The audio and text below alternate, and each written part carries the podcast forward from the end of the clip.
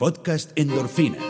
Descubriendo el mundo legal y gerencial del deporte profesional con Arturo Marcano. Bienvenidos a una nueva dosis de endorfinas. Hoy, bienvenidas. Vamos a agregar algo al podcast, al último podcast que grabamos. Y para tener más conocimiento les invito a escucharlo. De todas maneras, ahorita voy a, voy a resumirlo rápidamente. Luego vamos a hablar de una carta que envió eh, el comisionado Manfred a todos los empleados de MLB y la importancia que tiene esa carta. Y también eso explica un poco todos estos eh, tweets y mensajes que estamos viendo en redes sociales sobre los equipos y sus compromisos de pago hasta el 31 de mayo con sus empleados y algunos antes y, y qué tipo de compromisos de pago hay. Pero o sea, hay una razón por la cual eso está sucediendo. Y la razón es esta carta de, de Manfred. Y por último vamos a, a, dar las reglas para participar en la rifa del libro de Botzili, firmado por Botzili. Ya esto lo hablamos en diciembre. Pero por cuestiones de trabajo se me hizo un poco difícil coordinar eh, la rifa. Entonces vamos, estoy dando una última oportunidad y voy a decir cuáles son eh, los requisitos para participar. Y la rifa la vamos a hacer este viernes. Hoy estamos a martes 21 y el, la rifa va a ser el viernes. Así que 21 de abril. Así que bueno, vamos a comenzar con, con, con un aspecto que hay que agregar a la semana pasada o al, o al, último podcast en donde se hablaba, donde hablábamos convenio que firmó MLB con el sindicato, en donde se establecían dos escenarios. Un escenario es que no, no haya temporada y en ese caso todas las relaciones contractuales se anulan y MLB va a pagar 170 millones o pagó 170 millones de dólares al sindicato a ser dividido entre los agremiados de acuerdo a una lista que, que ya de esto también hablamos en podcast pasado.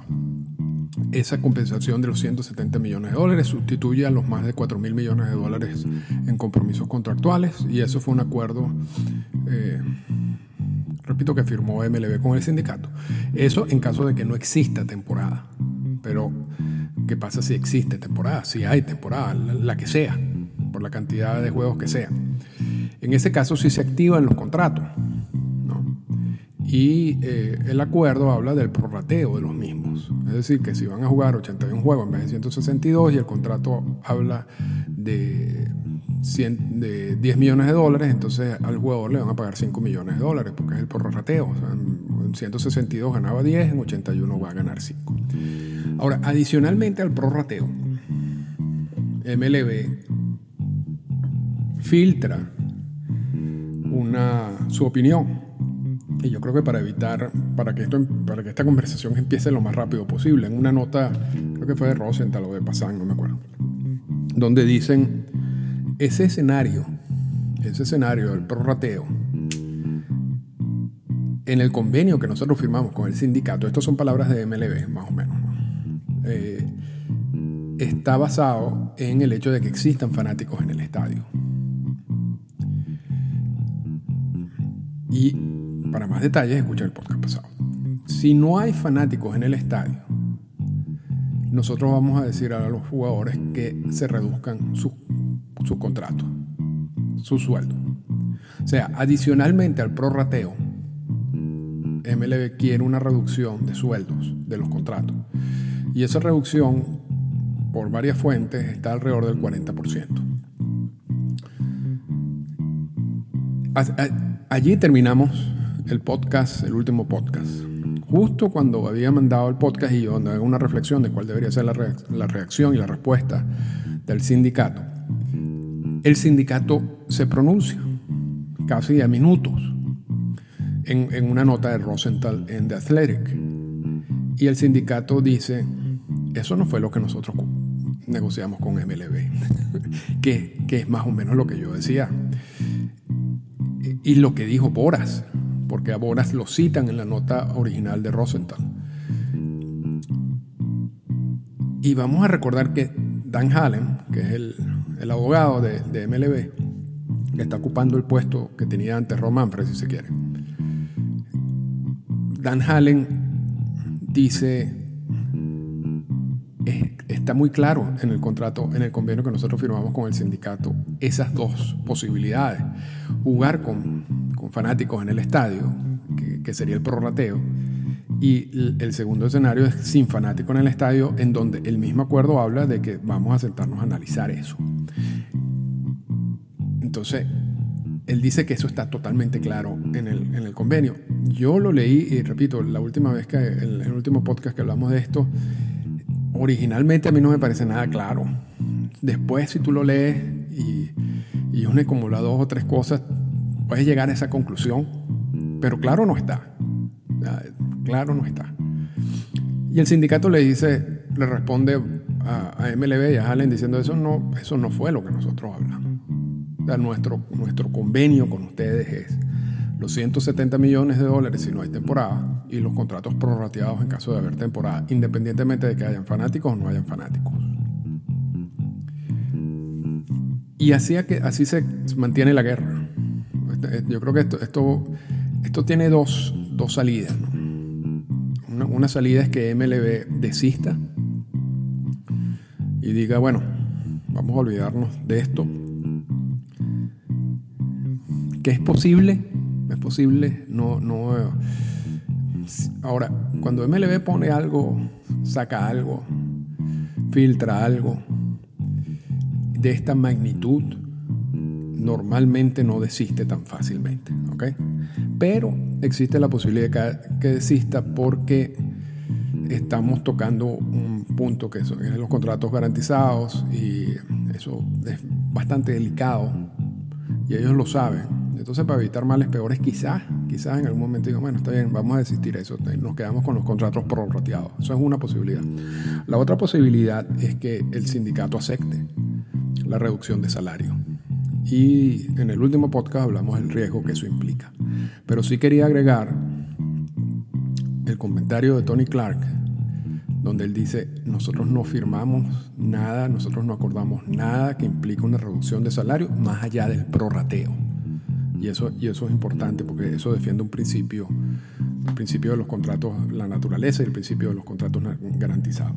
Ahora, en el día de ayer, el comisionado Rod Manfred mandó una carta a todos los empleados de MLB en donde suspende los contratos, el contrato uniforme de empleados.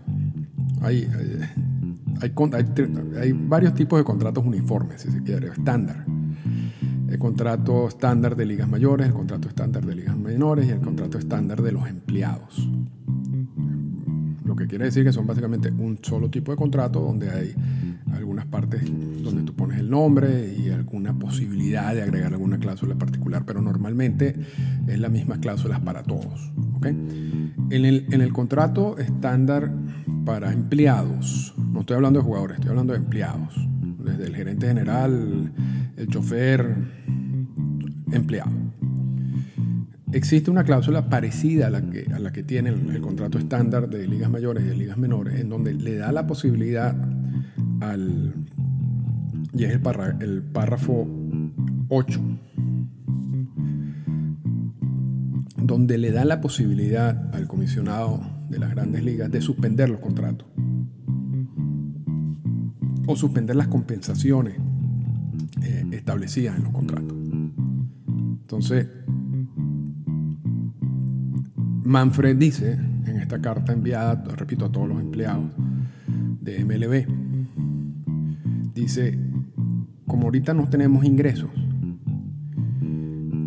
y, como nuestros, los clubs, los equipos, eh, dependen mucho de todos esos ingresos que vienen de, lo, de la venta de tickets, de la venta de, eh, de comida, bebidas, eh, etcétera, en los estadios, los derechos de transmisión, los sponsors para pagar esos salarios. Y como no tenemos juegos y no tenemos esos ingresos, entonces yo me veo en la necesidad de suspender todos estos contratos o el pago de todos estos contratos a partir del primero de mayo. Lo que quiere decir que a partir del primero de mayo no hay, nadie, no hay ningún empleado de equipo de grandes ligas que tiene un, un contrato vigente, si se quiere, o sea, que, tenga una compensación. O sea, desaparecen los contratos a partir del primero de mayo. No quiere decir que estos ya dejen de ser empleados de estos equipos, simplemente que como no hay pago, se elimina la obligación del pago. En esa misma carta, Manfred le dice, ahora es responsabilidad de los equipos ver qué hace con sus empleados. Y yo creo que hay solamente tres opciones. Una opción es despedir, un despido masivo. Otra opción es un permiso no remunerado para evitar despedirlo. Un permiso no remunerado que venza cuando, cuando empiecen los juegos, básicamente. Y una tercera opción que es que los equipos continúen los pagos de los salarios, ya sea el pago total o el pago parcial o algún pago. Pues. Pero eso ya es responsabilidad de los equipos. O sea, ya MLB, que, bueno, ya el comisionado, que es una figura de los dueños de equipo, porque esa es la estructura, no, no, no, no es nada peyorativo, sino que esa es la estructura, le dice, seguramente siguiendo instrucciones, los mismos equipos dicen, ya ustedes no tienen obligaciones contractuales con sus empleados a partir del primero de mayo. Entonces cumple esa primera función legal. Y ahora, entonces, cada equipo, dependiendo de su realidad económica, establecerá un plan con sus empleados. Ya hemos visto una gran cantidad, una lista, y Pasan tiene esa lista en su cuenta de Twitter, en donde algunos equipos han anunciado que continuarán con los pagos eh, de nómina, si se quiere, de nómina con sus empleados hasta el 31 de mayo. O sea, dan, dan el mes de mayo, si se quiere, porque se puede decir que el último pago, de acuerdo con esta carta de Manfred, sería el último día de abril. Esta lista de equipos, este grupo de equipos, ya ha decidido extender esos pagos hasta el 31 de mayo. Ahora, no sabemos qué va a pasar después del 31 de mayo. Y eso coincide con la remuneración que se estableció para los jugadores de ligas menores, los 400 dólares esos semanales, que también hemos hablado en otros podcasts. O sea que básicamente la estructura económica hasta ahora eh, de equipos y jugadores de ligas menores, incluso jugadores de ligas mayores, está más o menos clara hasta el 31 de mayo. No, no se sabe qué va a pasar después de eso. Pero no son todos los equipos los que hayan decidido eso. Eh, hay algunos equipos que todavía... Recuérdense que los equipos, distintos equipos tienen distintas realidades económicas. Eh, o sea, yo no sé si hay equipos que puedan absorber pagar toda la nómina, aunque sea un mes. Eso es lo que dicen ellos, pero bueno, eh, yo creo que en algunos casos puede ser así. Hay otros equipos, por ejemplo Miami, leímos que la, la cúpula gerencial se va a reducir el salario y con, esos, con ese dinero van a pagar los, los sueldos de todo el mundo hasta el 31 de mayo. Después del 31 de mayo tampoco se sabe qué es lo que va a pasar. Pero bueno, en definitiva, esa es la realidad. La realidad es que Manfred y la oficina del comisionado canceló, anuló todos los contratos de equipos y empleados a partir del 1 de mayo. Y ahora es responsabilidad de cada uno de los equipos decidir qué va a hacer con esos empleados. Yo no creo que los vaya a votar, que haya un despido masivo, es posible que haya permisos no remunerados. Esto también depende de cuánto tiempo se extienda la situación. Ahora, la parte buena, si se quiere, que quiero compartir de la carta, es que en el primer párrafo de la, misma, Manfred dice, y es primera vez, eh, hay varios documentos que he leído en estos días que vienen de MLB o de la oficina del comisionado y yo creo que nunca había leído una línea como tan, tan precisa sobre lo, lo, que voy a leer y que me lleva a mí pensar de que el experimento este, ya sea en Arizona, ya sea en Florida, ya sea en Texas, ya sea en los tres o en todos, se, de alguna manera se va a dar. Yo, yo, yo, yo, tenía muchas dudas de que si era factible, que si no era factible, todo eso.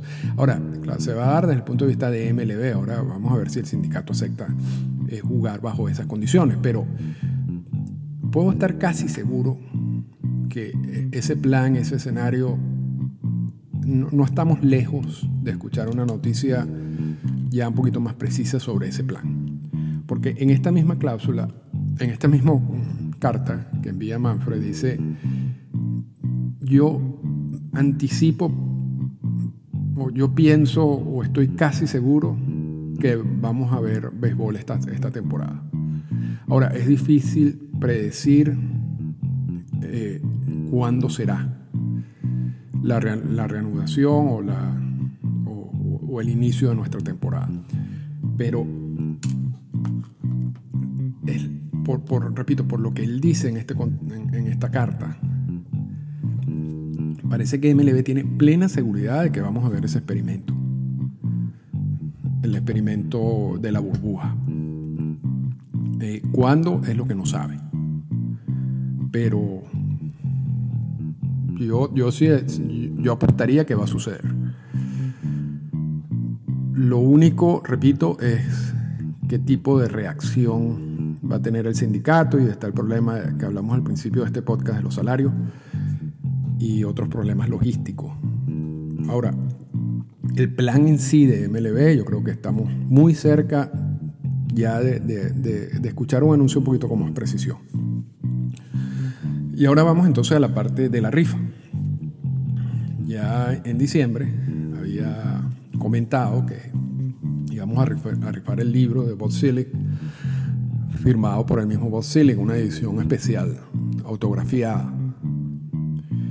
La, la, la, manera de participar es muy sencilla, es muy sencilla. Y yo sé que puede generar un problema de aquí al viernes, porque muchas de las plataformas no reflejan esos comentarios tan rápidamente. Entonces vamos a, vamos a, vamos a pensar en, alternativas, pero el requisito, el único requisito que, que había puesto para participar en, en, la rifa era que se fueran alguna de las plataformas donde escuchen el podcast, en cualquiera de las plataformas en que escuchen el podcast. Preferiblemente eh, Apple Pod, los podcasts de Apple.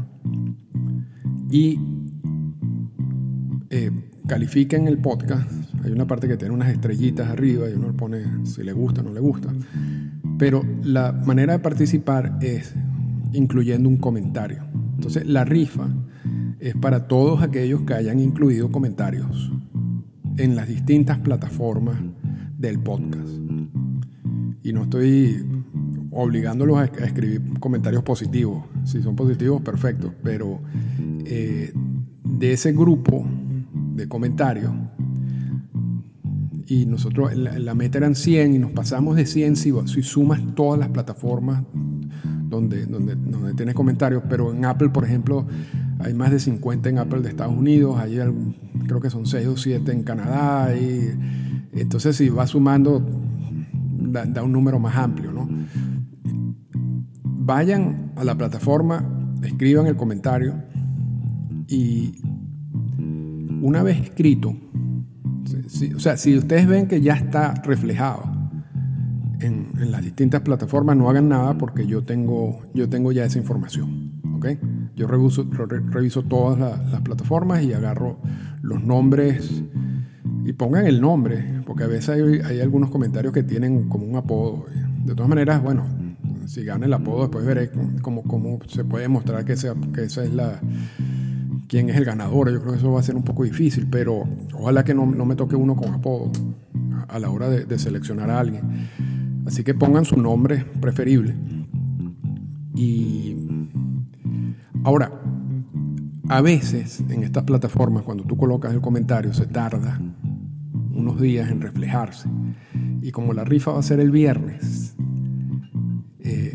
lo que yo propongo es que hagan el comentario, tómenle una foto, un screenshot, tómenle una foto y me lo mandan por, por mensaje directo o por la cuenta de Twitter de Endorfinas o a mi cuenta, Arturo Marcano arroba Arturo Marcano, cualquiera de esas dos. Y entonces allí yo voy a ir anotando los nuevos, los nuevos comentarios que ya no estén incluidos. Los que ya están incluidos no hagan nada.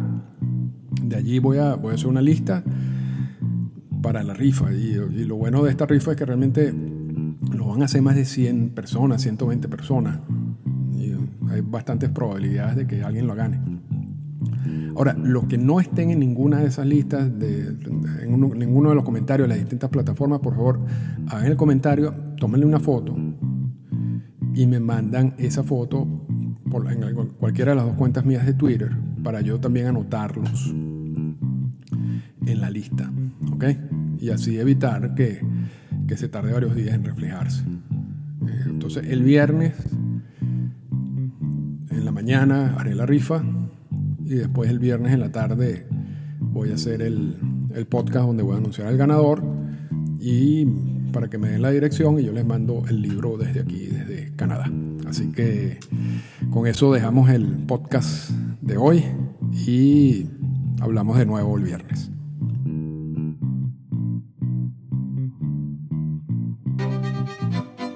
Esta fue una presentación del podcast Endorfinas. Para comunicarse con nosotros, escríbanos a las siguientes cuentas en Twitter. Arroba Arturo Marcano y arroba Endorfinas Radio.